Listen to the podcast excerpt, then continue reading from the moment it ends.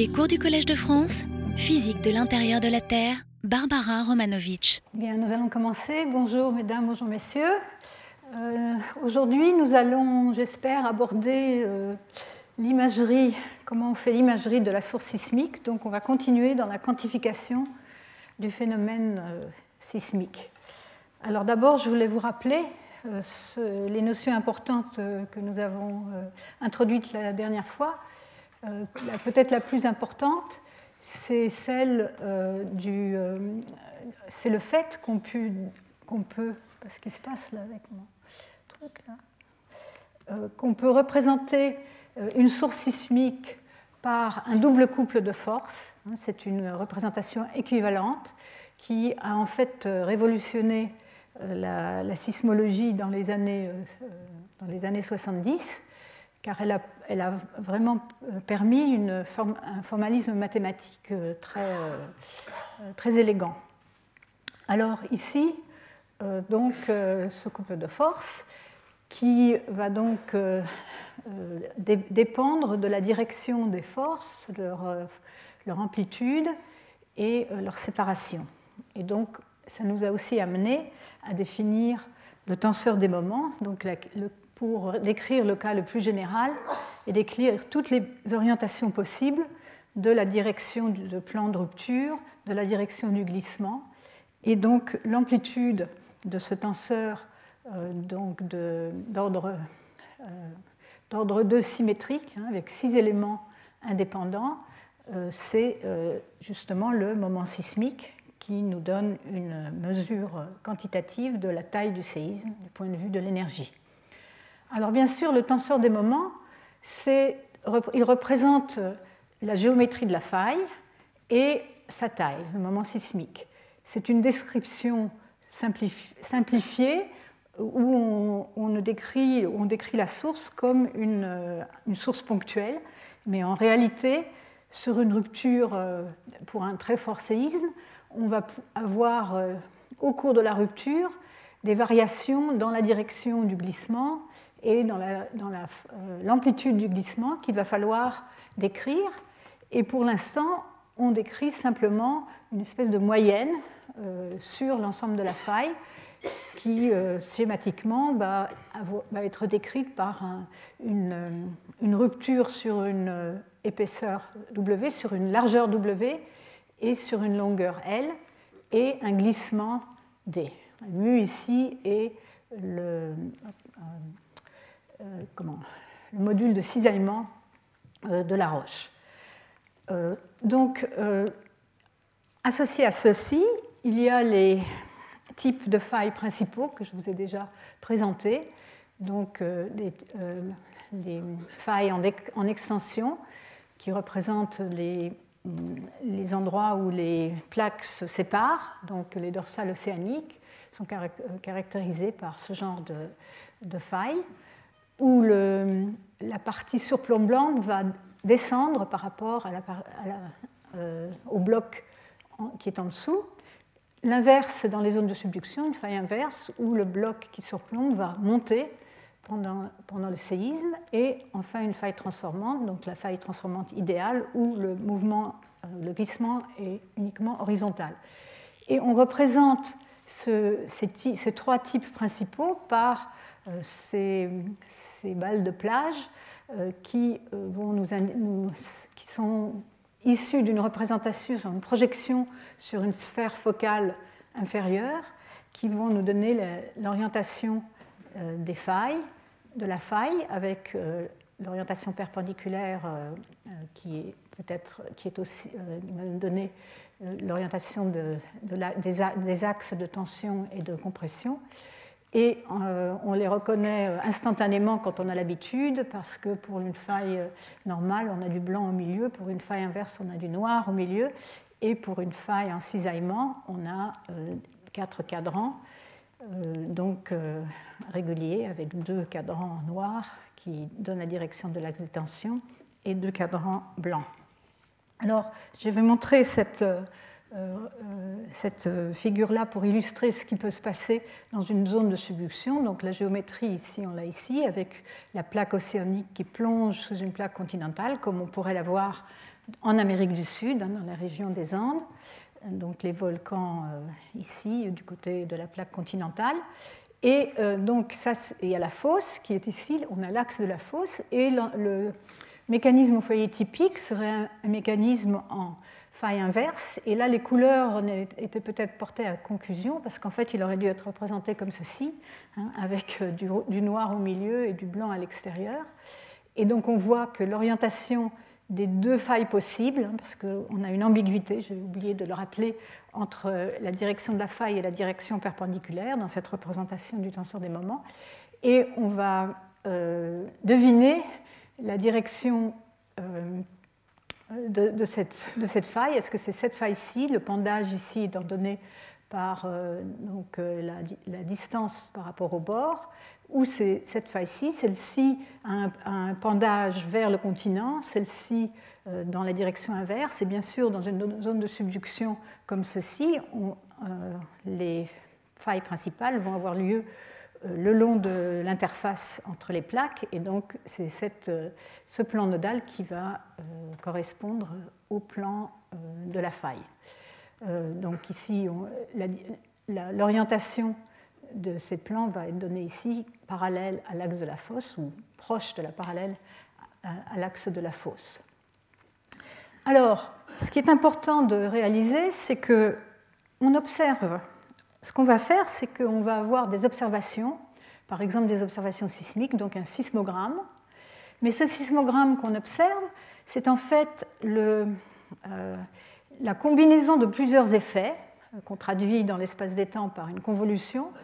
L'effet de la source elle-même, donc comment, qu'est-ce qui s'est passé sur la rupture, euh, quelle a été l'orientation de la rupture, du glissement, l'extension sur la faille et, des détails euh, qui vont nous intéresser. Donc où et quand et quelle est l'évolution dans le temps et dans l'espace de la rupture. Mais en fait, ce qu'on observe, c'est filtré par le milieu traversé, donc depuis la source jusqu'aux stations, qui en général sont à des grandes distances de la source. Et enfin, enfin c'est encore filtré par la réponse instrumentale de l'instrument de mesure, et donc on va ensuite déconvoluer pour, euh, on va déconvoluer celui-ci. Euh, à l'heure actuelle, les réponses instrumentales sont suffisamment précises pour qu'on euh, le fasse de manière assez fiable, tout à fait fiable, mais il va falloir aussi s'intéresser à comment les ondes issues du séisme ont été déformées, disons, ou modifiées par la traversée à l'intérieur de la Terre euh, euh, euh, il va falloir s'intéresser au trajet de l'onde, le temps de parcours d'une onde particulière, comme l'onde P ou l'onde S, ou les ondes de surface, et elles vont aussi subir une certaine atténuation au cours du trajet. Alors je vais passer quelques minutes pour ceux qui aiment les mathématiques à simplement écrire les équations sous-achante. Donc c'est l'équation des ondes élastiques en une dimension c'est donc simplement écrire euh, euh, la masse, donc ici par unité de volume, la densité multipliée par l'accélération, U de déplacement, est égale à la somme des forces appliquées. Et cette somme des forces, elle comprend deux termes. Les forces internes, c'est des contraintes, donc par exemple la pression hydrostatique, mais aussi les, forces qui s'appliquent sur les surfaces des, des, cubes infinitésimaux. Et puis les forces externes, qui vont être justement les forces euh, la source sismique euh, va être euh, incluse dans ce terme-là. En trois dimensions, ça s'écrit maintenant pour chacune des trois composantes sur trois axes. Disons par exemple dans un référentiel cartésien, on va voir les trois éléments du déplacement, les trois composantes du déplacement. Et sur la droite, on va avoir un terme de, de, contrainte et un terme de force extérieure. Alors j'introduis ici la notation d'Einstein. Quand on a une virgule, ça veut dire qu'on a pris la dérivée partielle euh, d'ici de sigma ij, donc de la, euh, de la contrainte ij suivant l'axe j. Et donc pour se résoudre ces équations, euh, on a ici le déplacement, mais et ce qui nous intéresse, c'est comment on relie le déplacement aux forces. Et donc il faut faire quelque chose avec ce terme de contrainte. Et on va relier les, contraintes sigma ici aux déformations par la loi de Hooke, qui est donc le cadre de l'élasticité linéaire. Donc, dans le cas général de la loi de Hooke, pour donc des déformations euh, faibles, comme euh, celle qui s'applique dans, dans, le cas qui nous intéresse, on a donc une relation linéaire entre les contraintes et les déformations, où les déformations sont ici écrites en fonction de dérivées partielles du déplacement, dérivées partielles spatiales du déplacement. En 1D, c'est simplement le rapport du changement de la longueur divisé par la longueur, donc des quantités sans dimension. Donc euh, ce tenseur euh, qui relie, hein, c'est un tenseur d'ordre 4, les contraintes et les déformations sont toutes les deux des tenseurs d'ordre 2. Hein, euh, et donc ce tenseur-là, c'est le tenseur élastique qui est caractéristique du milieu, donc des roches dans lesquelles on se trouve. Et donc, dans le cas le plus général, il y a 21 éléments indépendants. En principe, il nous doit en avoir 81, puisque c'est 3 euh, par 3 par 3 par 3, hein, dans un référentiel à trois dimensions. Mais à cause de différentes symétries, on peut réduire ça à seulement 21 éléments indépendants. Ça fait quand même beaucoup. Et euh, donc, on va se ramener simplement ici euh, d'écrire le cas isotrope, c'est le cas le plus simple, où les propriétés du milieu ne dépendent pas de la direction de la propagation des ondes.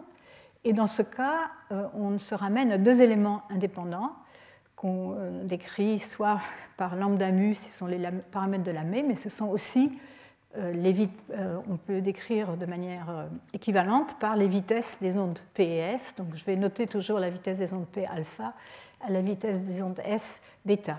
Et dans ce cas-là, donc cette relation compliquée ici va euh, s'écrire de manière plus simple, faisant intervenir ces deux paramètres. Ici, j'ai pris les, paramètres lambda et mu, qui peuvent s'écrire en fonction des vitesses aussi, mais je, ne l'écris pas ici. Donc, sous cette forme simple, delta, c'est le symbole de Kronecker qui est nul quand i n'est pas égal à j et égal à 1 quand i égale j. Ça, c'est la somme des, euh, des, éléments euh, donc, qui, qui, va donner c'est le changement de la dilatation, le changement de volume et ici la partie euh, de cisaillement. Donc euh, en indé, donc on revient à l'équation, hein, c'est celle que je vous ai montrée en haut. Maintenant on a une relation entre les contraintes et les déformations, donc ça nous fait apparaître le déplacement, et donc ça va nous permettre d'écrire une équation qui va nous donner le déplacement en fonction des paramètres du milieu et des forces extérieures. Donc c'est l'équation qu'on cherche à résoudre. En trois dimensions, c'est la même chose, ça s'écrit un peu plus compliqué à cause des indices, mais on a aussi la relation entre les contraintes et les déformations, comme ici, euh, les déformations définies comme ceci, et quand on rassemble tout ça, on obtient une équation qui s'écrit euh, donc maintenant avec un vecteur de déplacement qui a trois composantes spatiales, égale une fonction du déplacement qui est cette fonction obtenue comme ça, qui est euh, une propriété remarquable, c'est une fonction euh, linéaire, euh, donc assez simple à manipuler, plus les forces extérieures. Donc j'ai réécrit cette équation-là, et donc c'est ce qu'on a, cet opérateur, c'est un opérateur qui agit sur le déplacement, une fonction du déplacement qui est on appelait l'opérateur élastodynamique linéaire. Donc ce qu'on observe en fait, c'est le déplacement dans une station distante dû à la source qui nous intéresse ici. Donc c'est l'excitation, hein, c'est cette source qui est représentée par le tenseur des mamans, ou, euh, si c'est une, ça peut être un pur double couple ou, autre chose. Euh, donc ensuite, on résout cette équation typiquement pour euh, une source impulsive ponctuelle en temps et en espace, donc une source représentée comme ça en fonction du temps avec euh, la fonction delta, euh, donc en un, point euh, x0 de, de l'espace et au temps t égale 0, et on va la résoudre. Et cette, la solution de cette équation-là, c'est ce qu'on appelle la fonction de Green, et on la note, note par g. Et ensuite, pour une source plus générale, la vraie source qui nous intéresse, qui sera décrite par un tenseur des moments au point x0, c'est toujours une source ponctuelle. On va la décrire comme ceci, et euh, on va obtenir la solution par la convolution de la fonction green par cette fonction source plus compliquée.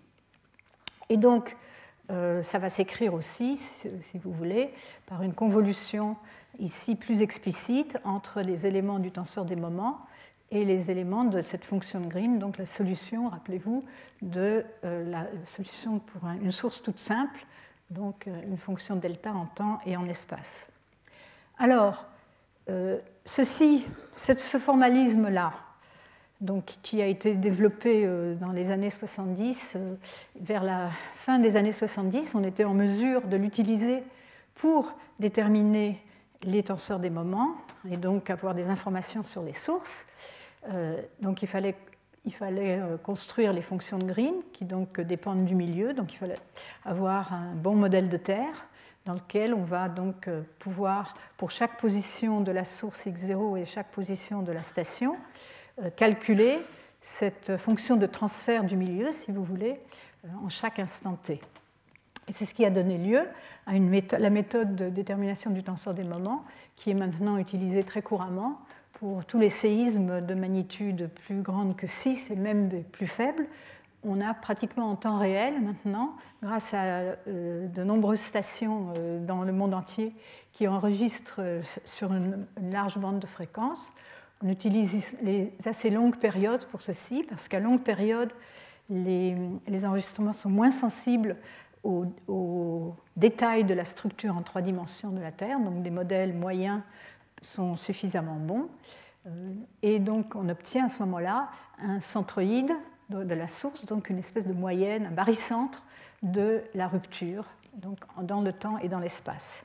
Alors, je vous avais déjà montré ceci, c'est que dans le cas des très gros séismes, comme par exemple le séisme de Sumatra de 2004, euh, représenter la source comme une source ponctuelle dans l'espace d'ailleurs dans le temps, n'est pas, euh, pas réaliste. Il faut euh, trouver une représentation ici en, en, ajoutant un certain nombre de sources ponctuelles situées à des endroits différents, à des temps différents. On arrive à mieux représenter ce qui s'est passé dans la rupture.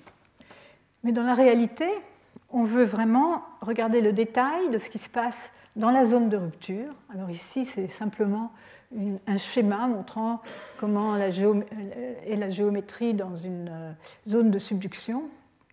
Donc, euh, avec l'interface ici entre les deux plaques, la plaque océanique et la plaque, euh, disons, la plaque continentale, avec l'axe de la fosse, la plaque océanique qui plonge et qui peut être donc coincée, couplée à la plaque surjacente le long de, le long de failles ou de surfaces qui vont donner lieu à des forts séismes.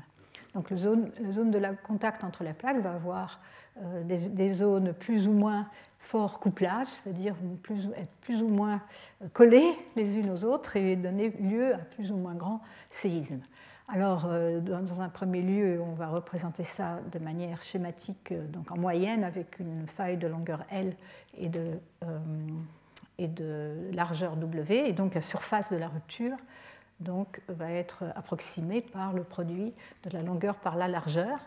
Et ce qui va nous intéresser aussi, c'est la direction du vecteur de glissement, qui, si ça correspond à ce mouvement ici de convergence de ces plaques, va être dans la direction du mouvement des plaques vers le, vers le bas.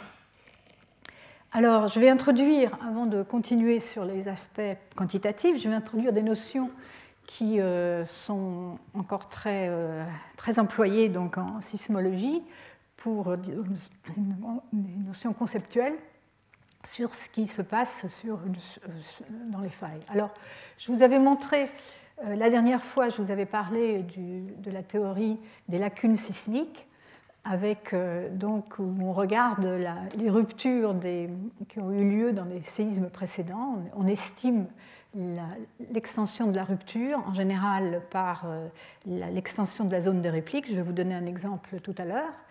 Et on regarde dans quels endroits d'une zone de subduction particulière, comme ici l'Alaska et les Aléoutiennes, il n'y a pas eu de séisme très fort depuis, euh, disons, euh, quelques dizaines d'années ou, ou, un siècle.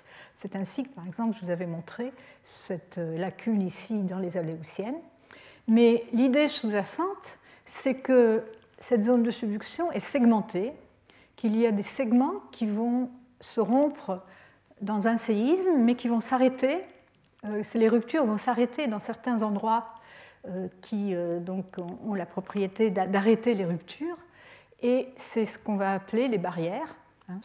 donc, les barrières, c'est à la fois les, zones qui, vont donner lieu à des segments dans les zones de subduction, et aussi, à l'intérieur de ces, de ces, zones de rupture, quand on regardera plus en détail, on aura aussi des zones qui vont, se, qui vont casser et d'autres qui ne vont pas casser. Et donc, on va aussi introduire la même notion de barrière qui va arrêter euh, euh, la rupture.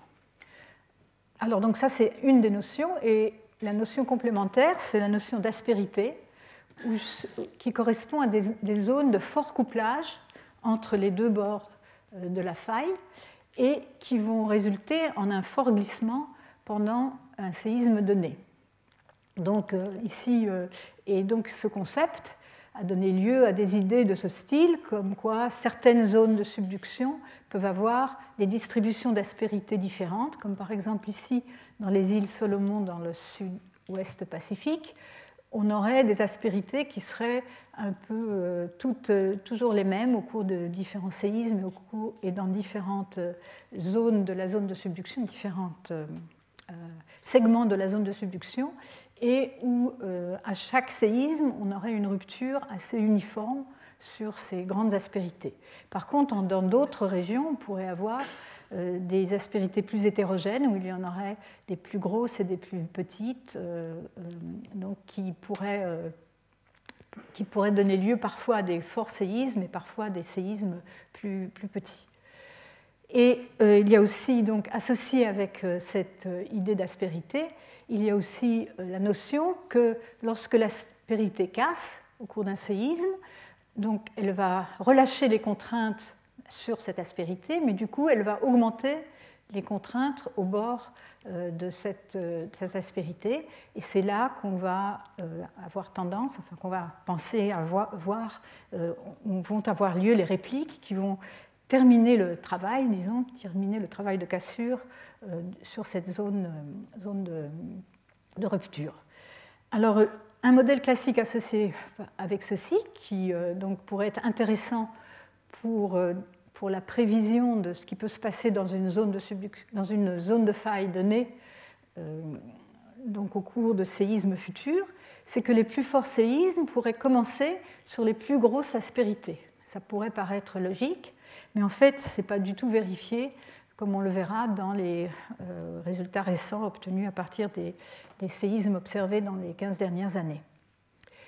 Alors donc les barrières et les aspérités, donc les barrières, zones de glissement faible ou nul pendant un séisme donné, permettent l'arrêt de la rupture, c'est euh, les régions blanches et bleues ici dans ce schéma, et permettent, enfin, euh, définir, une segmentation des limites de plaques.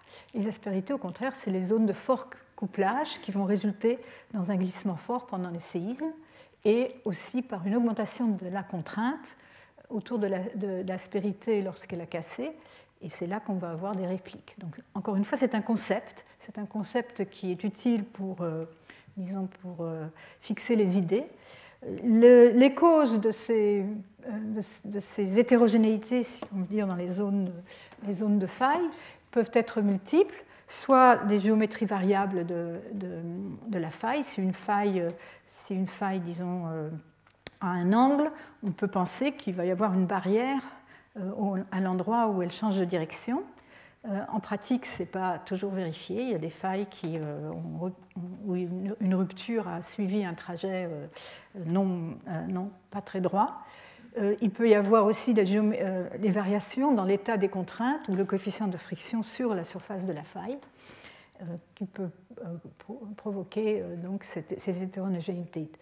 Alors, ce qui est intéressant, euh, donc, on peut penser qu'il peut y avoir des différentes distributions de ces aspérités et ces barrières dans différentes régions et qu'elles peuvent correspondre à des différents niveaux de couplage entre les deux euh, plaques. Et bien sûr, une des questions importantes, c'est est-ce que ces aspérités qu'on va pouvoir imager à partir des données sismiques et géodésiques, est-ce qu'elles sont permanentes C'est-à-dire qu'à chaque, à chaque séisme, on va casser le même endroit ou bien est-ce qu'elles sont variables au cours du temps, auquel cas c'est beaucoup plus difficile à prévoir. Alors on va s'intéresser donc à l'évolution temporelle et spatiale d'une rupture donnée, donc un séisme donné, qui est intéressant pour comprendre la physique de la rupture, mais aussi pour euh, donc, simuler les vibrations qui peuvent provenir d'une rupture complexe et donc avoir une incidence sur euh, l'évaluation du risque sismique. Et donc, ce qu'on fait à l'heure actuelle, c'est qu'on représente la rupture par un modèle paramétrique du glissement, hein, donc glissement sur la faille, en fonction du temps, du temps au cours de la rupture, et de la position sur la portion de faille qui a rompu. Alors, j'attire votre attention sur le fait que c'est un modèle cinématique, hein, ça montre une certaine géométrie, mais on, ne fait aucune hypothèse sur la physique du phénomène.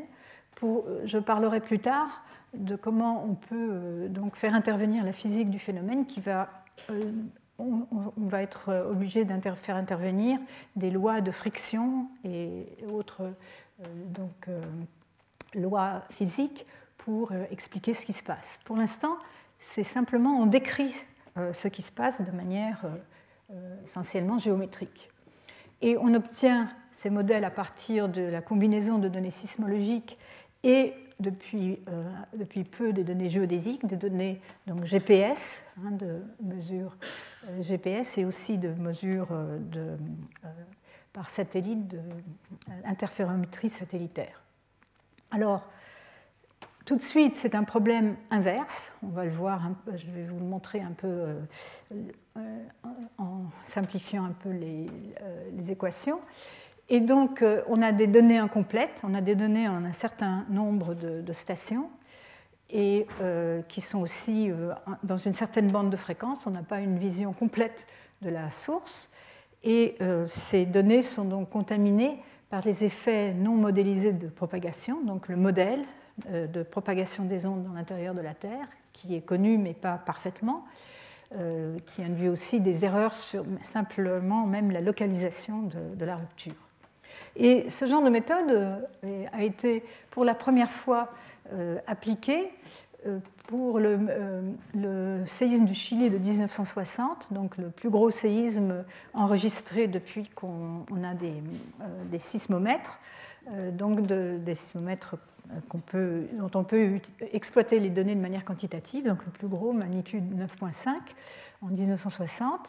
Euh, donc en regardant les ondes de surface, donc en, modélisant les ondes de surface, on, cela suggérait qu'il y ait une propagation jusqu'à 1000 km vers le sud et on a pu déterminer la vitesse de rupture correspondance et montrer qu'elle était un peu plus faible que la vitesse des ondes de cisaillement. Et ça, c'est un résultat qui euh, est général, c'est qu'en général, la vitesse de rupture est plus faible ou n'atteint pas la vitesse des ondes de cisaillement. Lorsqu'il y a quelques euh, exemples dans lesquels on, pense avoir vu une, rupture à une vitesse plus grande que la vitesse de cisaillement, donc euh, une vitesse supersonique, hein, super shear. On en reparlera peut-être. Alors, encore une fois, les notions. Le champ proche, c'est quand on est tout près donc, de la rupture. On a peu euh, d'observations en général, seulement dans certaines régions, euh, certains cas particuliers, on a pu avoir des enregistrements en champ proche qui font intervenir donc, soit des données GPS qui vont euh, donner une idée du déplacement final, du déplacement intégré sur toute, toute l'histoire de la rupture en champ proche, ou des données d'accéléromètre qui euh, donc ne saturent pas euh, en champ proche, mais euh, disons qu'il faut être dans des endroits donnés, il faut avoir des réseaux sismiques, des réseaux d'accéléromètre, des réseaux GPS au bon endroit au moment du séisme. En général, on regarde, on a des observations qui sont en champ lointain, c'est-à-dire une station sismique à des grandes distances, qui peut être plusieurs milliers de kilomètres. Et euh, donc, euh, on est obligé de s'intéresser au trajet dans la Terre et donc à cette fameuse fonction de Green, essayer de la, déterminer de manière précise pour pouvoir l'éliminer et étudier ce qui se passe à la source. Alors, en champ proche, qu'est-ce qu'on voit? En champ proche, le déplacement est permanent, on a une rupture avec un certain glissement, une, séparation d'une certaine distance, une certaine durée. Et euh, donc, pour, pour représenter, on va simplement introduire une dépendance en temps du tenseur des moments. Et donc en champ propre, ce qu'on va voir en fonction du temps, soit en déplacement, on va avoir euh, l'amplitude totale du déplacement au cours de la faille, donc euh, le glissement. Et si on regarde en vitesse, donc et ça, ce genre de données vont être données par le GPS. Si on regardait par en vitesse, on ferait euh, donc prendrait la dérivée de cette fonction et on obtiendrait un pulse comme ceci. Ici, euh, ceci représente le temps de montée, le fait que le déplacement n'est pas complètement instantané, mais prend un certain temps. Alors, en champ lointain, ce qu'on voit, ce n'est pas le déplacement permanent, ce sont les ondes qui se sont propagées et qui vont donc donner un, déplacement, euh, donc un pulse, euh, une impulsion donc passagère au-dessous de la station. Et donc on va voir euh, un déplacement comme ceci, d'une certaine durée tôt, et euh, donc euh, l'air de cette, de cette impulsion va nous donner la taille du séisme. Et si on regarde en vitesse, la vitesse va être la dérivée de cette courbe-là. Et c'est là, c'est ça qu'on observe en général. on a des capteurs de vitesse, donc on va observer les ondes P ou les ondes S ou d'autres ondes sismiques. Alors, oui, la plupart des sismomètres mesurent la vitesse, euh, donc euh, on va regarder. Alors, on travaille soit dans, le domaine des temps, soit dans le domaine des fréquences. Hein, donc, on va prendre la transformée de Fourier euh, des signaux dans le temps pour obtenir un spectre soit en déplacement, qui va avoir une forme comme ceci, on va le voir, avec une certaine fréquence coin qu'on va pouvoir relier à la taille du séisme, ou à la dimension de la rupture. Et en vitesse, on va avoir un certain pic, ici euh, représenté en termes de logarithme de la fréquence. Alors je vais introduire un modèle simple, le modèle de Haskell, qui est encore euh, de nos jours utilisé pas mal, donc qui est un modèle très simple, donc une très grande simplification de la, rupture, mais qui va permettre de représenter euh, la propagation de la rupture euh, donc, euh, au cours du temps sur une faille étroite avec d'une certaine longueur L et d'une certaine largeur W, avec un glissement D et une vitesse de rupture VR. C'est une, ça représente la propagation d'une discontinuité en déplacement le long d'un plan de faille. Ça n'est pas très physique. Euh, on peut montrer qu'il y a des problèmes euh, au bord de ce genre de modèle. Et donc, au cours du temps, euh, les sismologues ont développé des modèles plus sophistiqués. Mais un, en première approximation, ça, euh, représente bien déjà certaines des, caractéristiques qu'on observe. Donc une faille longue et étroite. La, la, rupture se propage avec une vitesse de rupture VR, hein, donc à distinguer la vitesse de rupture sur la faille de la vitesse de propagation des, ondes qui sont engendrées sur la rupture et qu'on va mesurer à la station. Donc la vitesse de rupture est constante, le glissement est constant et euh, se, passe le long d'une faille de longueur L. Et donc, euh, au cours du temps, on va avoir, donc, euh, un, voir un déplacement qui va donc, avoir cette forme avec donc une rampe au, début, et donc ça va faire intervenir en fait deux temps caractéristiques. Ce temps de rupture qui est le temps de montée, hein, TR, qui, euh, donc, quand on va prendre la dérivée temporelle, va se représenter par une fonction Boxcar, comme ceci. Et l'autre temps caractéristique, ça va être la durée, de, euh, la durée apparente de la rupture, qui donc euh, vue donc de la station. Et donc, en fait, ce qu'on va voir dans la station, c'est la convolution de ces deux, deux fonctions boxcar, celle de durée le temps de montée et celle qui, montre, qui représente la durée apparente de la rupture en la station. Donc on va avoir une espèce de trapèze comme ceci. Donc dans la pratique, on, va observer, on, va observer, ceci avec donc un temps ici taux et une amplitude qui va, être, va pouvoir relier au moment sismique. Alors, dans certains cas particuliers, on peut observer ça directement sur les sismogrammes. Alors ici, je donne un exemple. C'est un séisme tout petit, un séisme de magnitude 0.0,1, hein, magnitude MW 0,1, observé dans un puits qui se trouve, qui a été euh, foré à 3000 mètres de profondeur euh, sous, euh, dans la région de la faille de San Andreas en Californie, juste à, euh, Parkfield. Donc Parkfield, cet endroit dont je vous ai parlé la dernière fois, qui était l'endroit où on où on avait ces séismes qui très réguliers tous les 22 ans et qui a été le lieu de nombreuses expériences pour essayer de capter des précurseurs sismiques. Et dans les dernières, les dernières 10-15 ans, donc, euh, a été foré ce forage profond pour aller voir euh, la zone de faille, et donc euh, avec des instruments dans ce forage. Et donc on a pu détecter des séismes à des distances très très courtes, ici une distance de 700 mètres. Et là, directement, la propagation dans le milieu, on peut la, négliger. Et donc directement, on peut avoir en mesuré le moment sismique à partir euh, des enregistrements, soit de l'onde P, soit de l'onde S.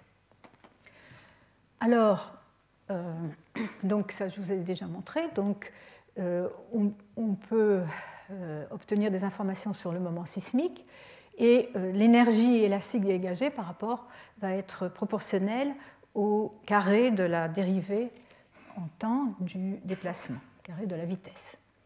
Alors ça va nous amener à regarder le spectre, euh, donc de regarder dans l'espace des fréquences. Hein, donc dans le domaine des temps, on va avoir schématiquement euh, un pulse comme ceci.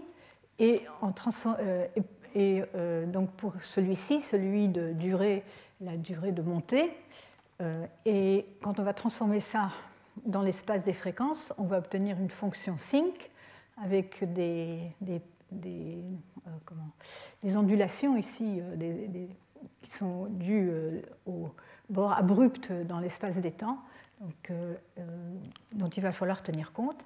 Et donc on observe, du point de vue théorique, le modèle de Haskell va nous donner un spectre, donc une représentation dans l'espace des fréquences de la source, qui va avoir plusieurs domaines. Un domaine euh, en, fonction de oméga, c'est la, euh, fréquence angulaire, hein, c'est 2pi multiplié par la fréquence.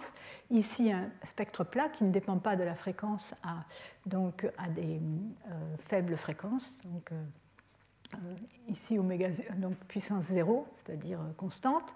Ensuite, un domaine où, où, le spectre va évoluer en fonction de la fréquence en 1 sur oméga.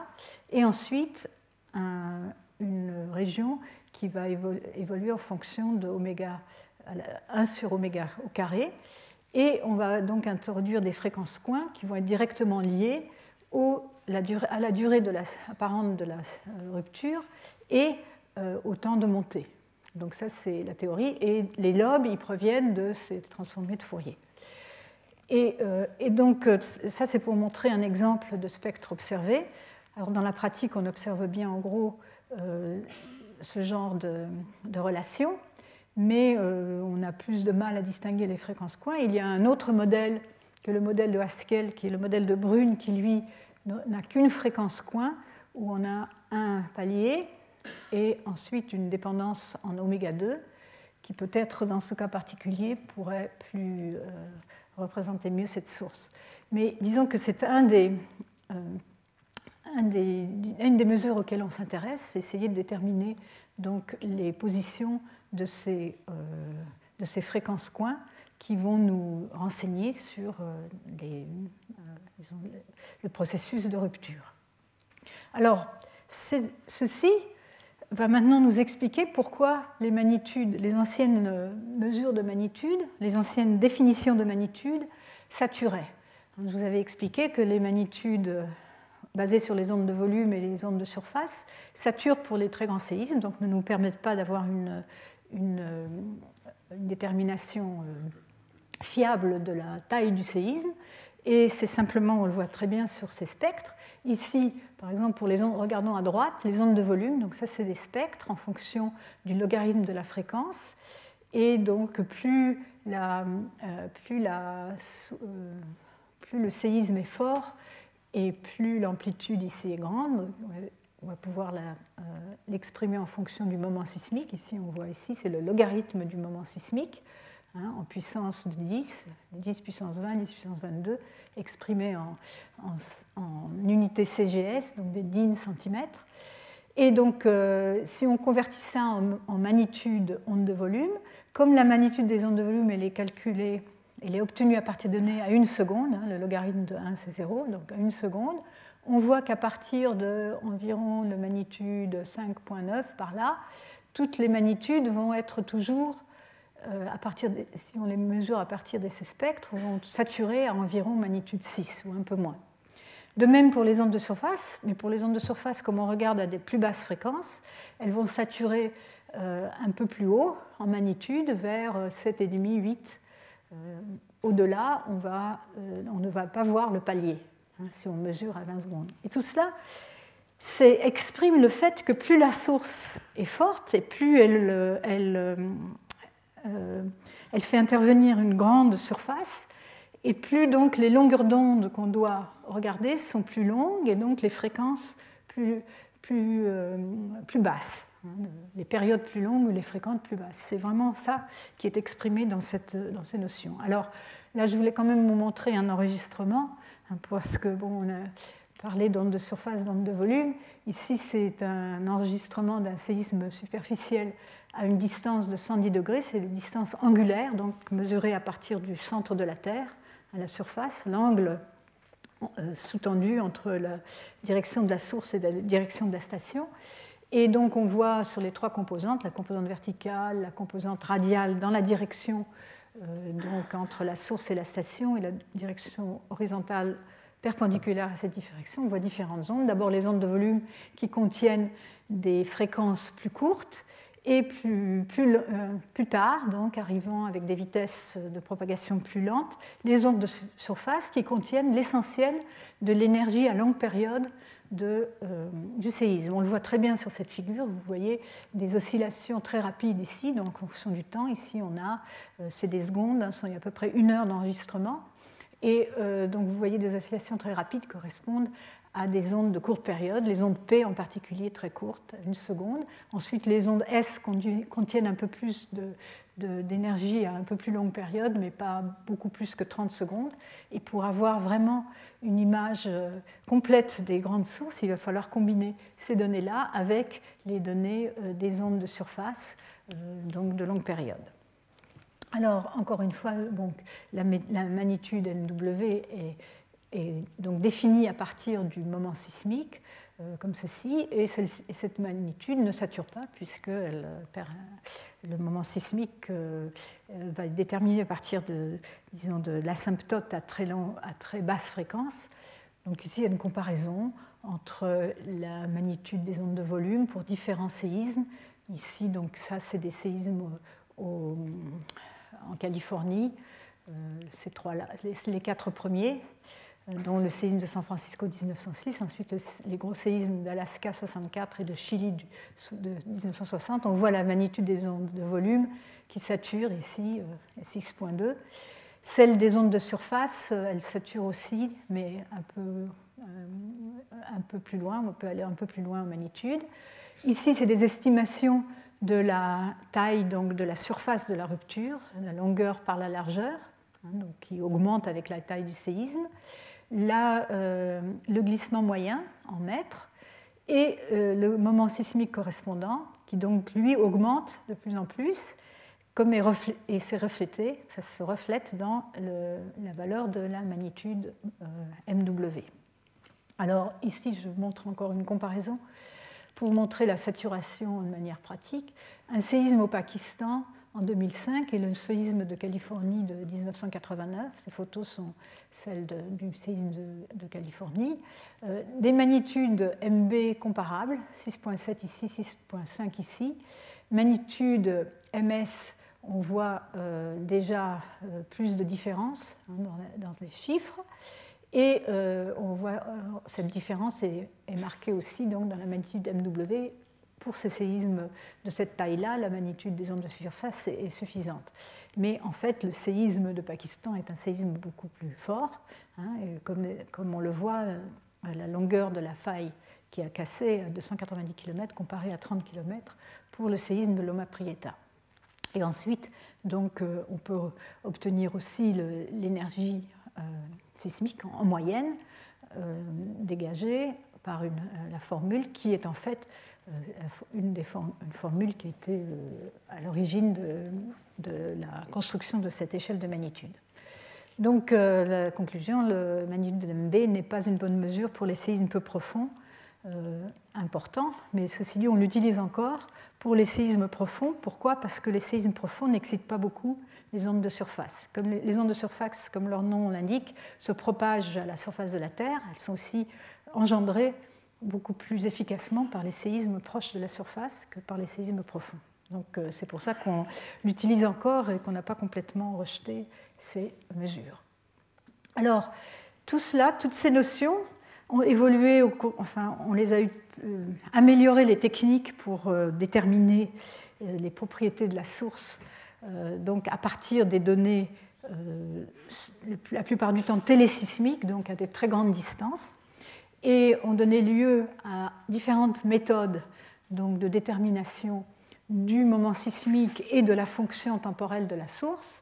Et là, je voulais simplement vous montrer un exemple qui est euh, donc un exemple qui est utilisé actuellement, qui a été développé euh, par Martin Vallée et ses collaborateurs. Martin Vallée travaille ici à l'Institut de physique de Paris, mais il y a, d'autres méthodes. Mais la sienne, il envoie maintenant tous les, Dès, qu'il y a un séisme de magnitude plus grande que 6, il euh, détermine euh, la, fonction temporelle de la source pratiquement en temps réel. Euh, je vais vous montrer quelques exemples. Alors comment ça marche? Donc il a ici vous voyez l'enregistrement, c'est un enregistrement dans une station donc pour euh, déterminer hum, la solution, donc la solution étant donc, euh, le moment sismique, euh, le mécanisme à la source, c'est-à-dire les orientations de la faille et, la direction du glissement, ainsi que la fonction temporelle de la source. Il va prendre des formes d'ondes. Alors ici, c'est l'exemple pour un séisme donc, au Japon en 2003, dont un fort séisme, magnitude déterminé par cette méthode est de 8,15. Et donc il part de la forme d'onde dans un certain nombre de stations. Ici, on montre un seul exemple. Euh, donc la distance est de 6,67 degrés, donc ce qui correspond à peu près 7000 km. Et l'azimut, hein, dans la direction à partir du nord, de 157 degrés. Et euh, on montre ici la composante verticale. Alors cette forme d'onde est complexe. Elle comprend euh, donc la convolution de l'effet de source par l'effet de la structure. Donc en parallèle, ils, vont avoir calculé la fonction de Green, donc la réponse euh, de la structure euh, à une source ponctuelle en temps et en position, hein, donc source impulsive.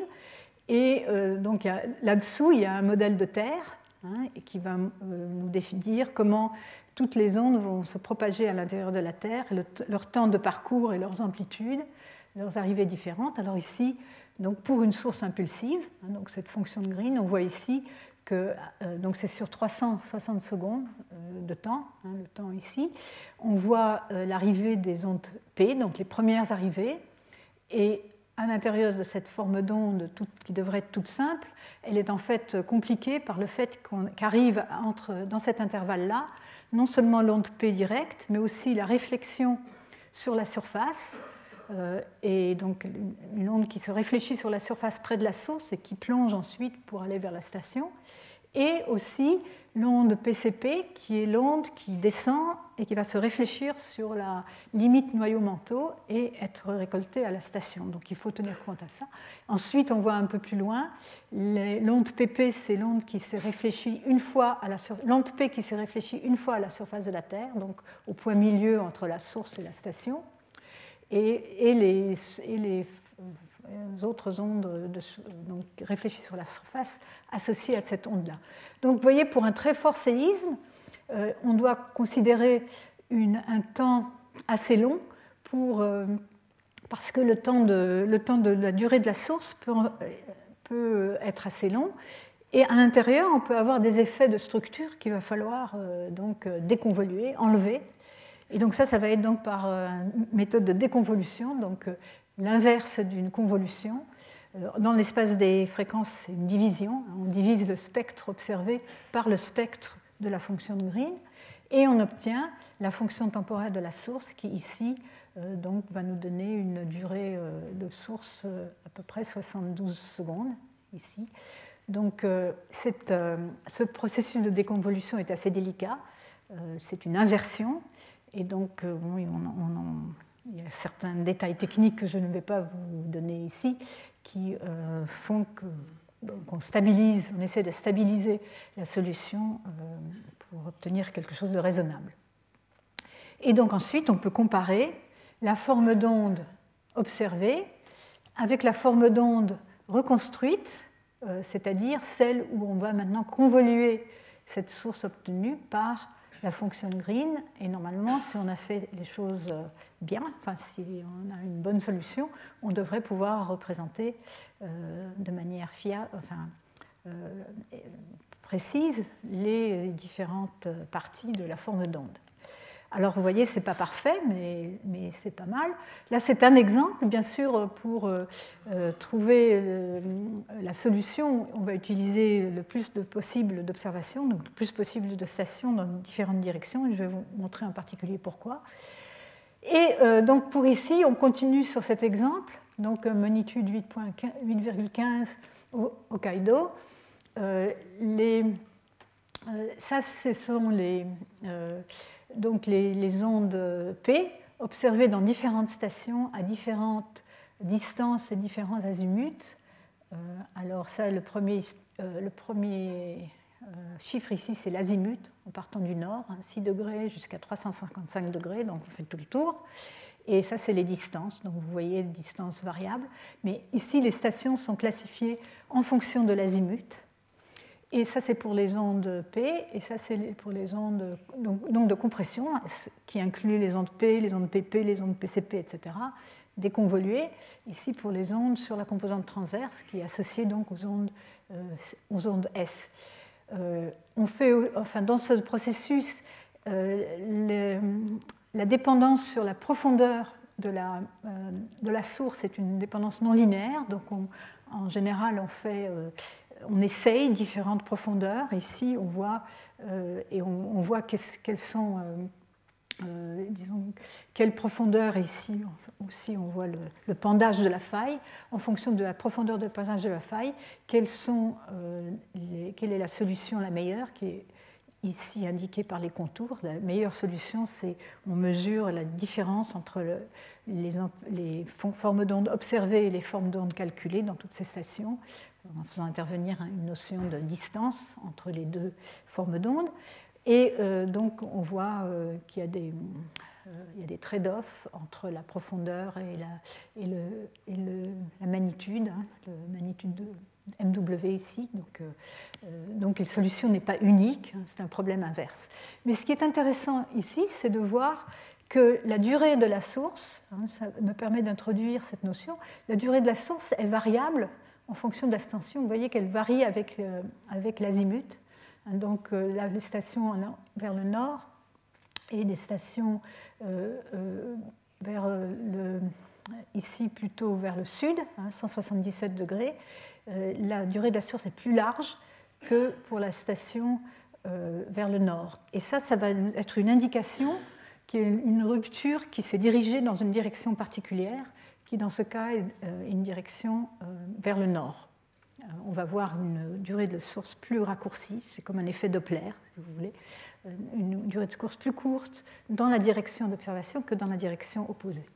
Nous y reviendrons.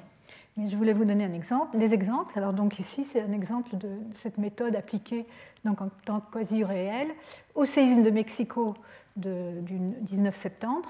Donc, euh, on obtient la magnitude, le, moment sismique donnant lieu à la magnitude de 7.1, la profondeur euh, optimale, donc assez profond, 58 km. Le mécanisme, qui est un mécanisme euh, en faille en extension, donc pas un mécanisme euh, typique des, mécanismes de rupture de, l'interface entre les, deux plaques. C'est un, je vous en ai déjà parlé, c'est un, séisme qui a lieu à l'intérieur de la plaque et qui est lié à la déformation de la plaque qui est, qui est donc plate sous le, Mexique jusqu'à ce moment-là et qui ensuite tombe, change de direction. Et voici la durée de la source moyenne obtenue pour euh, ce séisme. Et euh, donc euh, le plus récent, c'est celui que j'ai reçu. Je reçois ça par, par Internet, donc les solutions envoyées automatiquement. Donc le 10 octobre, un séisme dans la région des îles Bouvet, donc au sud de l'Afrique, ici dans l'océan Indien, à l'est, la partie est de l'océan Indien.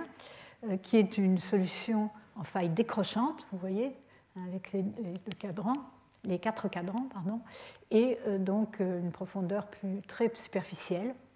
Ça va correspondre à une zone de fracture donc sur, proche de, la ride. donc, voilà. Et la, fonction de la source a l'air un peu plus compliquée. On a l'impression qu'il y a deux chocs. Hein. un premier choc ici, suivi d'un deuxième choc. Et en rouge, c'est la, euh, disons, ça donne l'idée de la qualité de la solution. Hein, c'est la fonction. Euh, euh, enfin, voilà. Et donc, alors, ça nous amène à donc, parler des effets de directivité. Hein, donc, le modèle simple de Haskell, dont on a discuté ici, n'en tient pas forcément compte, mais on peut comprendre que si la rupture se, dirige vers l'observateur, la durée de la rupture va être raccourcie par le fait que les ondes se propagent vers l'observateur, donc elle va arriver plus rapidement. Et donc euh, la durée de la rupture va être euh, le temps de la euh, propagation de la rupture sur la longueur divisée par la vitesse de rupture, moins le temps de propagation des ondes. Ici, les ondes P. Et par contre, quand on a la direction opposée, ça va être le contraire. Il va falloir rajouter ce temps de propagation des ondes euh, si on observe dans la direction opposée à la direction de la rupture. Euh, donc, euh, voilà, ça je répète ces deux équations. Et bien, sûr, il y a les directions intermédiaires. Donc, dans une direction qui fait un angle θ avec la direction de la rupture, si vous avez ici la direction de la rupture, hein, avec sa longueur L, et si vous regardez, si votre station est orientée dans une direction qui fait un angle θ avec la direction de la rupture, votre durée de la source va être euh, donc modulée par cet angle θ, par une expression euh, de ce type-là, euh, faisant intervenir le sinus de l'angle de cet angle.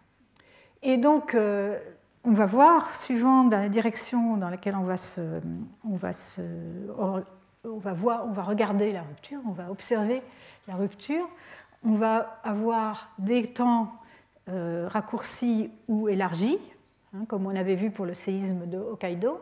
On va aussi voir des amplitudes plus ou moins faibles. Alors si la source ne se propage pas, si elle est une source ponctuelle en temps et en espace, on va avoir des amplitudes, donc ça c'est des diagrammes de radiation, hein, vont être les amplitudes dans certaines directions dues à la source, elles vont être les, égales dans les différents lobes. Donc ici pour les ondes P, ici pour les ondes S, ici c'est pour une faille en cisaillement dextre. Euh, donc ça c'est la, faille et ça c'est la direction conjuguée. Et le, diagramme de radiation pour les ondes S correspondant est comme ceci.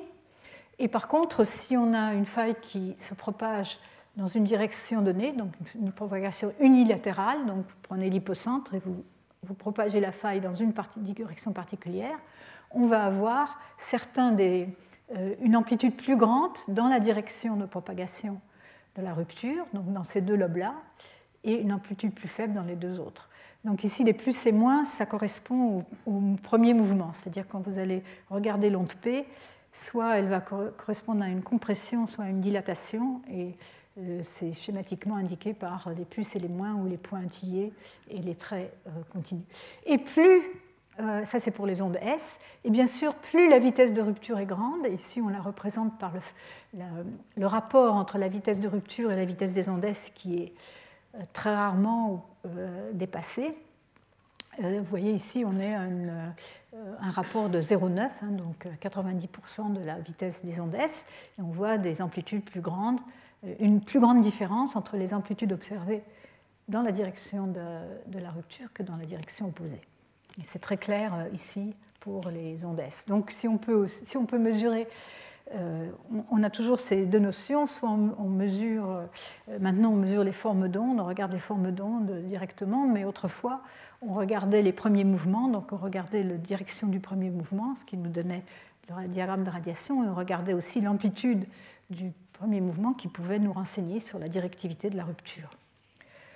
Alors je vais donc passer Maintenant, je vais passer un moment pour parler de la chute de contraintes et des relations et de relations d'échelle. Et donc, je vais m'arrêter un moment parce que ça fait une heure que je parle. Euh, je ne sais pas si vous avez quelques questions sur ce que je viens de raconter. Je vais continuer. Donc, la chute de contraintes, c'est une quantité importante euh, qui va nous renseigner bien sûr sur euh, ce qui se passe dans les sources. Mais ce qu'on mesure par les séismes, c'est en fait la chute des contraintes. Euh, et très directement, on peut avoir accès à ce qu'on appelle la chute des contraintes statiques, qui est donc la différence entre la contrainte en cisaillement donc, autour de la faille avant le séisme et celle après le séisme. Donc le, séisme euh, résulte en un relâchement de contrainte. Et donc, on va mesurer euh, cette, euh, cette chute de contrainte statique. Alors, la chute de contrainte, donc c'est donc dans, suivant la théorie d'élasticité, c'est donc, donc proportionnel à la déformation, hein, avec le coefficient de module de cisaillement ici.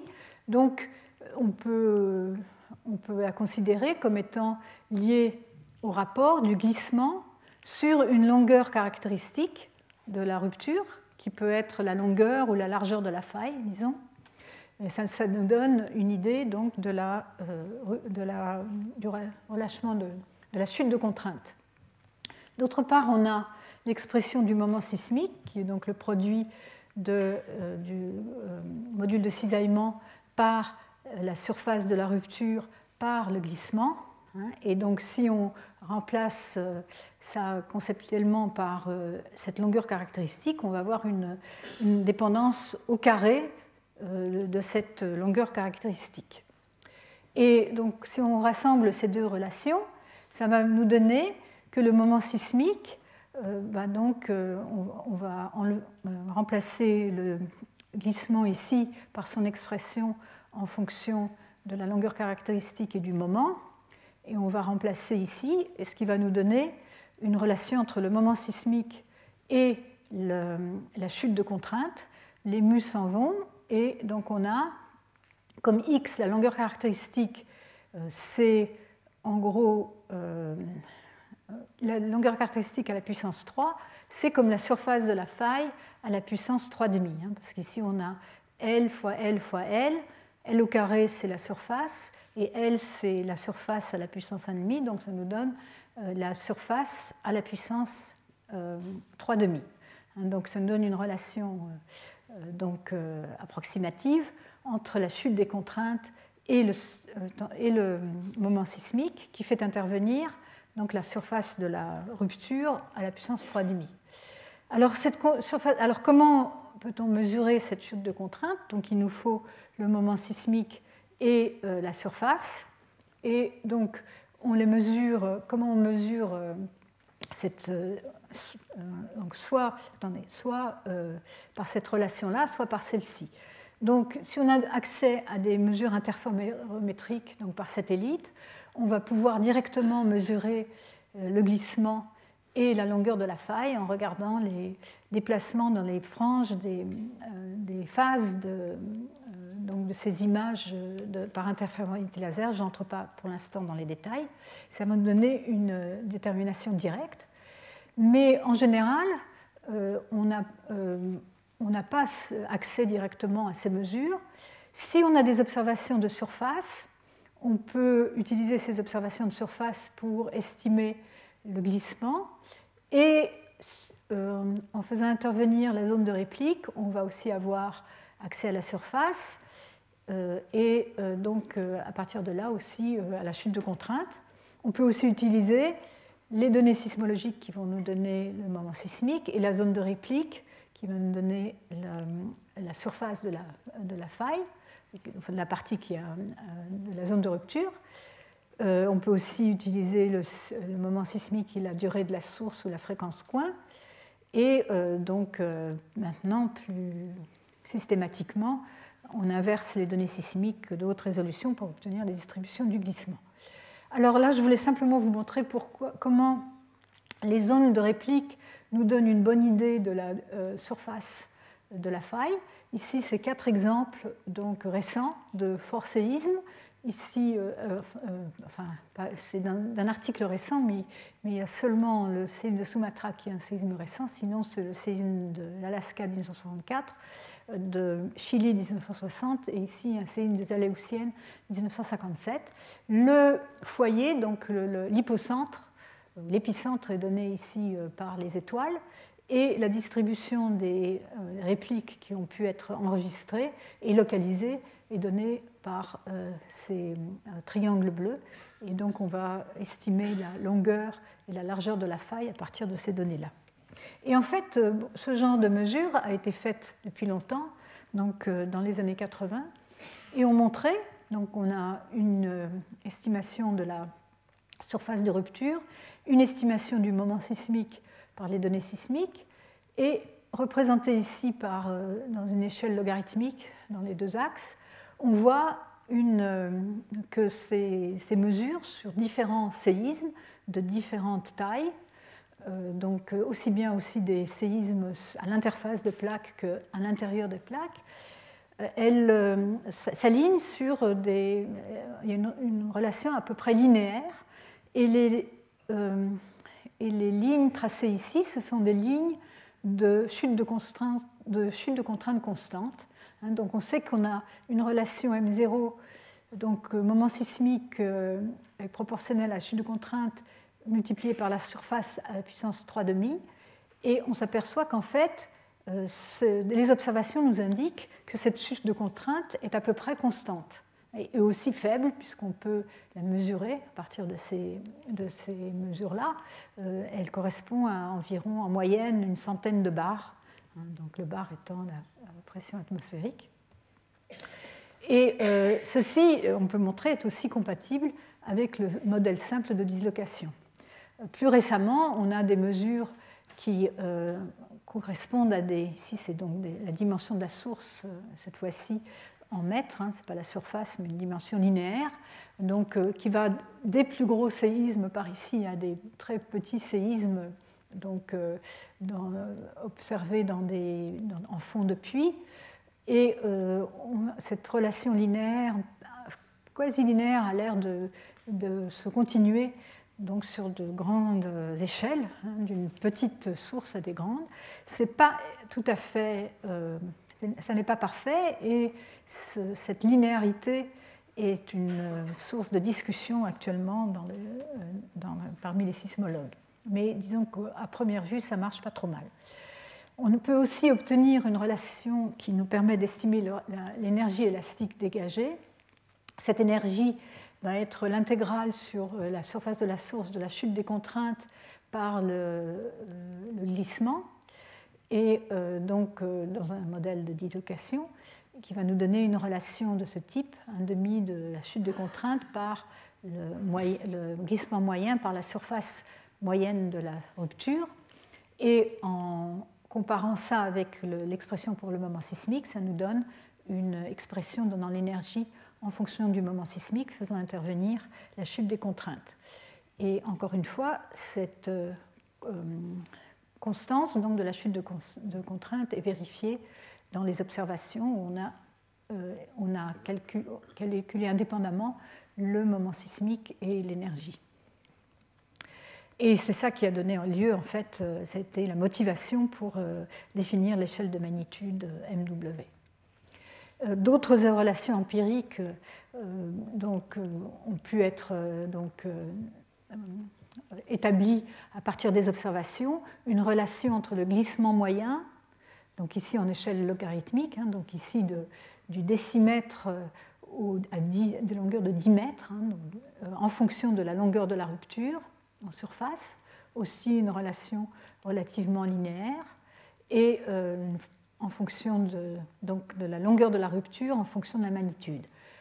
Encore une fois, en échelle logarithmique, euh, en détail, ça n'est pas aussi, euh, enfin, ça n'a pas vérifié dans les détails, mais ça permet de donner une idée de, sachant par exemple si on, a, on a, si on peut estimer une longueur caractéristique de rupture en surface, on peut estimer la magnitude correspondante qu'on peut euh, donc prévoir pour le prochain séisme dans une région donnée. Encore une fois, c'est des notions euh, à prendre avec des pincettes parce qu'elles sont peut-être valables en moyenne, mais pas forcément pour un séisme particulier. Elles reposent sur des notions qui ne sont plutôt des notions empiriques, pas forcément très précises et fiables mais disons elles sont utilisées dans l'estimation actuelle euh, des risques sismiques dans différentes régions. Alors, ce qu'il faut voir, tiens, il y a un arbre ici. Ce qu'il faut voir, c'est on a cette relation du moment sismique avec la longueur caractéristique et le glissement. Et donc euh, cette relation dont je vous ai parlé avec la chute des contraintes.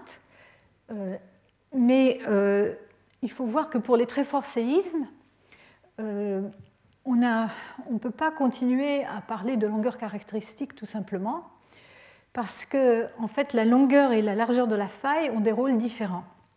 Hein, lorsque on s'enfonce dans la terre, la pression augmente et la température augmente, et on sait que les roches vont. Euh, il va y avoir une transition entre euh, un régime de roches cassantes et un régime où les roches se déforment de manière plastique. Hein. C'est comme quand on chauffe un tube de verre, à température ambiante, il va se casser, mais si on le chauffe, il va se déformer de manière plastique. Même dans la Terre, on a une zone, quand on va en profondeur, hein, ici c'est la surface, c'est pour ça que j'avais mis un arbre, euh, donc après température faible et pression faible, les roches vont se comporter de manière cassante, donc on va avoir lieu à des ruptures, des, séismes.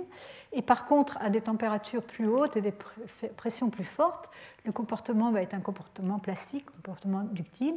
Et en général, cette limite entre les deux se passe à une profondeur d'environ 15 à 20 km. Ici, on peut faire des schémas comme ça de la résistance à la cassure qui augmente linéairement avec la pression, mais diminue exponentiellement avec la température et on va donc avoir une, zone de transition entre ce comportement cassant et ce comportement euh, donc, euh, qui ne va pas donner lieu, plastique, qui ne va pas donner lieu à des séismes proprement dits, euh, donc des séismes qui correspondent à une rupture en, un temps très rapide, donc une rupture cassante.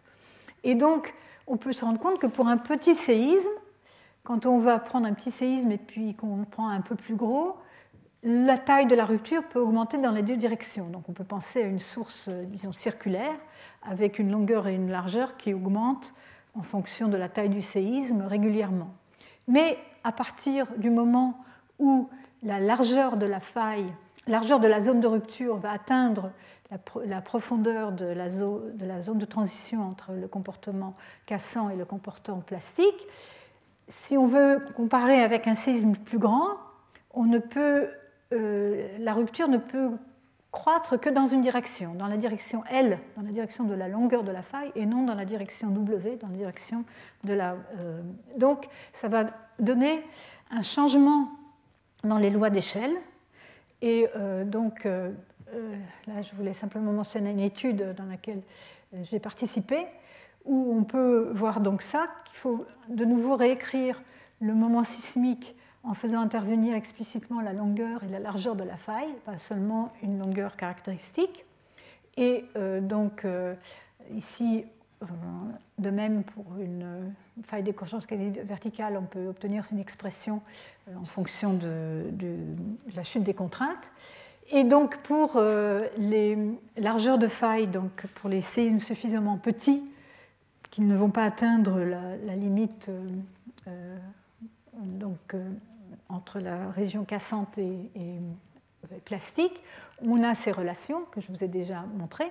Et donc on s'attend à ce moment-là à une proportionnalité, euh, si la chute des contraintes est constante, entre la longueur de la faille au cube et le moment sismique. Hein. Euh, si S ici est remplacé par L au carré, on va voir L au cube ici.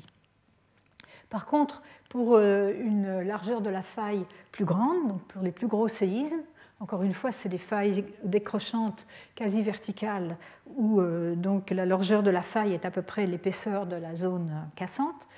Euh, on va euh, obtenir donc la, largeur va saturer et donc pour les plus gros séismes, la loi d'échelle va être proportionnelle à la longueur puisque le reste va être constant. Et en fait, donc, on va avoir toujours une loi en qui va dépendre de la longueur de la faille à la puissance n, mais n va passer de 3 à 1 dans ce modèle. Et en fait, bon, euh, dans une étude que j'avais faite il y a très longtemps, il semblerait que c'est vérifié pour, euh, ici ce sont tous des séismes dans le monde entier, mais en faille décrochante quasi verticale, et qu'à partir d'un certain taille de séisme, qui correspond à peu près à euh, une magnitude de MW de l'ordre de 7, si je me souviens bien, euh, euh, la, la, loi d'échelle change et le moment sismique augmente avec la longueur de la rupture. Alors ceci, c'est important, bien sûr, quand on veut projeter, euh, disons, faire intervenir ces lois d'échelle dans les estimations de risque sismique. Je dois dire que bon, ce modèle est tout à fait compatible avec le modèle de dislocation simple c'est un modèle qui, euh, euh, qui n'est pas accepté par tout le monde, et, euh, parce que dans la réalité, les choses sont un peu plus compliquées, et les mesures en particulier de la longueur de la faille ne sont pas des mesures très précises, donc qui donnent lieu à des incertitudes, etc. Voilà. Alors, donc on a vu déjà qu'on pouvait déterminer le moment sismique, qu'on pouvait déterminer la durée de la source, qu'on pouvait déterminer la directivité, donc euh, si la, propagation de la source se propage dans une direction donnée ou, non. Mais en fait, on veut s'intéresser encore plus aux détails. C'est-à-dire qu'on veut s'intéresser à ce qui se passe euh, donc à un, instant donné tau et à euh, un endroit donné xi sur la surface de la rupture. Pas seulement en moyenne, mais vraiment en fonction du temps et de l'espace sur la zone de rupture. Donc encore une fois, ce qu'on observe, c'est on a des observations en général au loin, et donc on a la convolution de tout ce, phénomène à la source par la fonction de Green ou l'effet de la propagation dans la Terre. Et donc ça va nous donner une expression plus compliquée, simplement une intégrale sur le temps de la rupture, donc des taux ici, sur la surface de la rupture, donc la variable xi ici, du glissement par euh, la euh, fonction de Green. Ici, on a cette convolution, la convolution dans l'espace des temps de la fonction de Green par euh, fonction de glissement sur la surface de la faille. Donc, je montre cette équation pas, pas pour entrer dans les détails, mais simplement pour que vous voyez qu'on obtient une, dans ce, dans ce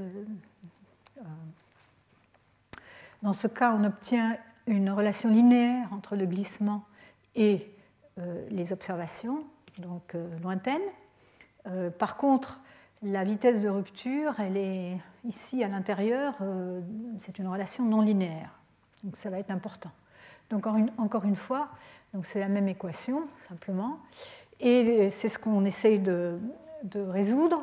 On a les observations lointaines, donc à une position de station x et à un temps t, ou euh, une forme d'onde, donc en fonction du temps et différentes stations, donc en fonction de x. Et on veut s'intéresser à ce qu'on veut savoir, c'est quel est le glissement en fonction du temps et de l'espace sur la rupture. Alors c'est un problème inverse, hein, déterminer le glissement à partir des observations, donc un problème inverse. Et ce euh, U est une fonction linéaire de l'amplitude du glissement, mais une fonction non linéaire de la propagation de la rupture. Alors les méthodes qui ont été définies jusqu'à présent, la plupart des modèles pendant longtemps et euh, les modèles les plus simples ont supposé une, vitesse de rupture constante qui permet de s'affranchir de la non-linéarité, mais qui est une hypothèse très forte. Et plus récemment, donc, euh, on s'est affranchi de, cette, cette hypothèse et qui implique une, inversion plus, compliquée avec des itérations de l'inversion. Il faut savoir que la qualité de la solution dépend énormément de données disponibles et que ces données ne sont pas complètes. Et euh, donc euh, euh, ça, donne lieu à des solutions diverses qui ne sont pas uniques et qui ont des qualités plus ou moins bonnes. Et on a intérêt, bien sûr, à avoir le plus de données possible. Donc regardez dans la plus grande bande de fréquences possible. Donc on va essayer de combiner les données GPS, les données d'interférométrie laser, les données de sismométrie large bande et les données d'accélération en champ proche. Si on peut combiner tout ça, on a des chances d'avoir une solution plus robuste euh, de, de, la source. Alors, comment on fait? On paramétrise le glissement sur le plan de faille donc en fonction de l'espace. Hein, on quadrille euh, l'espace de la. On suppose qu'on connaît euh, le plan de faille. En général, c'est la première chose qu'on détermine par le, mécanisme à la source. Donc on a un, plan de faille, on a l'hypocentre, et on va, euh, dans le cas linéaire, c'est-à-dire vitesse de rupture constante, on va supposer que un certain, on sait à quel instant va, la rupture va arriver dans un, morceau donné de la rupture et on va inverser uniquement pour l'amplitude du glissement euh, dans ce, carré-là. Par contre, si on veut être plus sophistiqué, le problème étant non linéaire, on peut supposer la vitesse de rupture euh, variable et on va aussi euh, inverser pour le temps auquel la rupture arrive dans un, un endroit donné de la faille. C'est plus compliqué. Et donc euh, là-dessous, il y a le problème des fonctions de Green. Hein, donc euh, le modèle de Terre, est-ce qu'on considère un modèle de Terre 1D ou bien un modèle de Terre 3D Alors les modèles de Terre 1D moyens sont bons, mais ils ne sont pas parfaits. Plus on s'intéresse aux détails de la rupture et plus on va avoir un modèle de Terre meilleur. Alors je voulais signaler la méthode des fonctions de Green empiriques qui est euh, pour s'affranchir cette, du fait qu'on ne connaît pas bien le modèle de Terre, on va prendre un tout petit séisme qu'on peut considérer comme une impulsion en temps et en espace dans la région de la grosse source qu'on essaye de, euh, déterminer. Ça va être souvent une réplique d'un fort tremblement de terre. Et euh, on va négliger la durée de la source et la propagation de la rupture. Et donc, cette source elle-même va nous servir de fonction de Green. On va supposer que ça ne dépend que de la propagation. donc, ensuite, on va déconvoluer l'observation du fort séisme par cette fonction de Green pour obtenir les propriétés de la rupture du gros séisme. Alors ici, c'est un exemple montrant pour, euh, euh, c'est pour un séisme au Japon de 2003, magnitude 7.1, donc euh, ça, qui a eu lieu donc à cet endroit-là, donc c'est dans le nord du Japon, et donc un séisme en faille inverse, hein, donc euh, le genre de séisme auquel on s'attend en zone de subduction, donc sur l'interface, euh, sur l'interface entre les deux plaques, la plaque océanique et la plaque continentale. Et ici, on montre les observations en plusieurs stations, du nord au sud. Donc ici, Cache jusqu'à KAKH, donc en fonction, dans l'ordre du nord au sud. Et ce qu'on montre ici, c'est l'enregistrement de la source principale, donc du séisme de magnitude 7.1 en fonction du temps en secondes, et en dessous euh, l'enregistrement de la réplique. Hein, dans chaque station, on a deux traces, la trace correspondant au séisme euh, qui nous intéresse et la trace correspondant à la fonction de Green, donc à cette petite réplique. On s'aperçoit que, vous voyez, le caractère est très différent. La petite réplique, d'abord, elle est beaucoup plus impulsive et elle ne dure pas longtemps. Après, on va vite dans le bruit, alors que la, rupture euh, principale, on voit beaucoup plus de longues périodes et une rupture beaucoup plus complexe. On le voit ici très bien, par exemple, dans cette station-là, avec euh, une énergie ici qui n'existe pas dans, le, dans la réplique, hein, qui montre que c'est un effet de source. Et ce qui a été mis en grisé, c'est euh, donc euh, on a suivi cette deuxième partie de la rupture. On a deux parties, une qui est au début et une un peu plus loin, qui montre qu'il y a eu de, que cette deuxième partie de la rupture en fait, s'est propagée vers le, euh, vers le nord, hein, parce qu'on voit qu'elle arrive plus tôt dans la station au nord et elle arrive de plus en plus tardivement, plus on va vers le sud. Donc, euh, ça, et euh, le fait de comparer avec la petite réplique montre bien que ça, ça fait partie de la source, que ce n'est pas un effet de structure. Et donc, après, on va déconvoluer euh, donc euh, diviser dans l'espace des fréquences euh, l'enregistrement observé dans le gros séisme par celui de la réplique, ou déconvoluer dans le temps en faisant la convolution inverse. Et donc pour finir, je vais juste donner un exemple pour montrer que ça c'est le séisme de Chichi au Taïwan en 1999, magnitude 7.6 qui est le premier séisme où on avait suffisamment d'enregistrements en champ relativement proche pour vraiment faire une, donc une tomographie, une cartographie de la rupture en temps et en espace. Il y avait 440 stations euh, qui mesuraient l'accélération donc, sur euh, l'île de Taïwan, et dont 60 étaient à moins de 20 km de la euh, surface de la, euh, la trace de la surface la, euh, de la trace de la rupture à la surface. Donc des données qui, reflètent très bien la, source elle-même avec des effets de structure qui ne sont pas très importants. Et vous voyez ici trois solutions obtenues par trois auteurs différents, donc tous des Taïwanais qui ont donc ce qu'on voit ici, c'est la distribution du glissement, la distribution finale du glissement, donc intégrée euh, en temps. On ne voit pas ici euh, la distribution en fonction du temps, juste euh, le glissement final. Donc en mètres, donc des glissements, le glissement le plus grand est de l'ordre de 8 mètres. Et on voit ces solutions se ressemblent, mais sont quand même assez différentes. Alors la différence provient des méthodes employées, des méthodes d'inversion, et euh, aussi des données employées.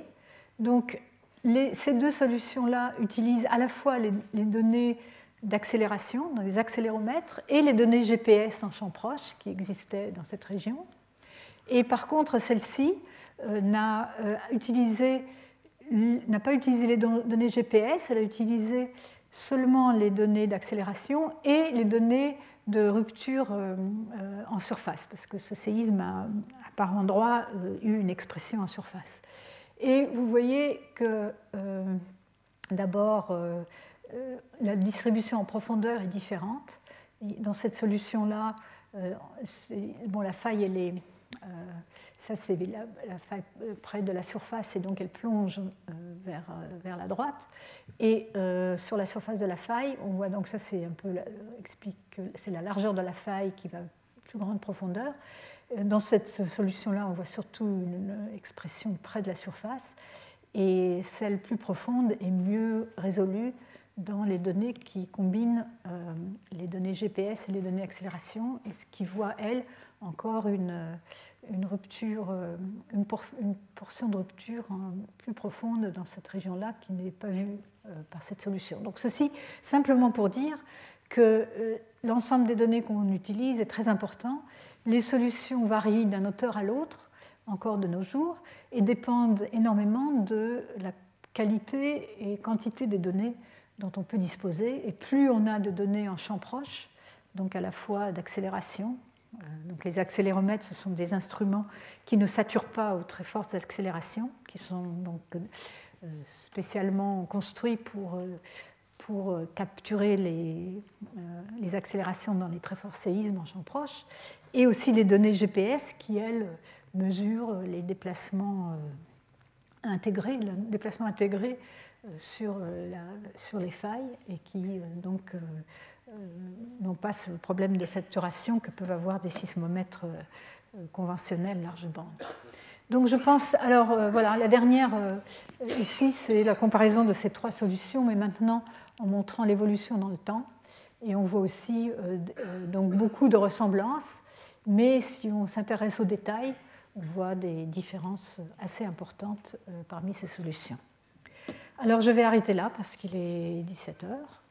Et la, prochaine fois, je continuerai pour introduire une nouvelle méthode qui est celle de la rétroprojection de l'énergie et je vais montrer quelques exemples, euh, surtout l'exemple du séisme de Japon de Dohoku 2011, qui est un exemple très particulier où il y avait énormément de données euh, utilisables donc, pour, euh, pour étudier la rupture de, au cours de ce séisme.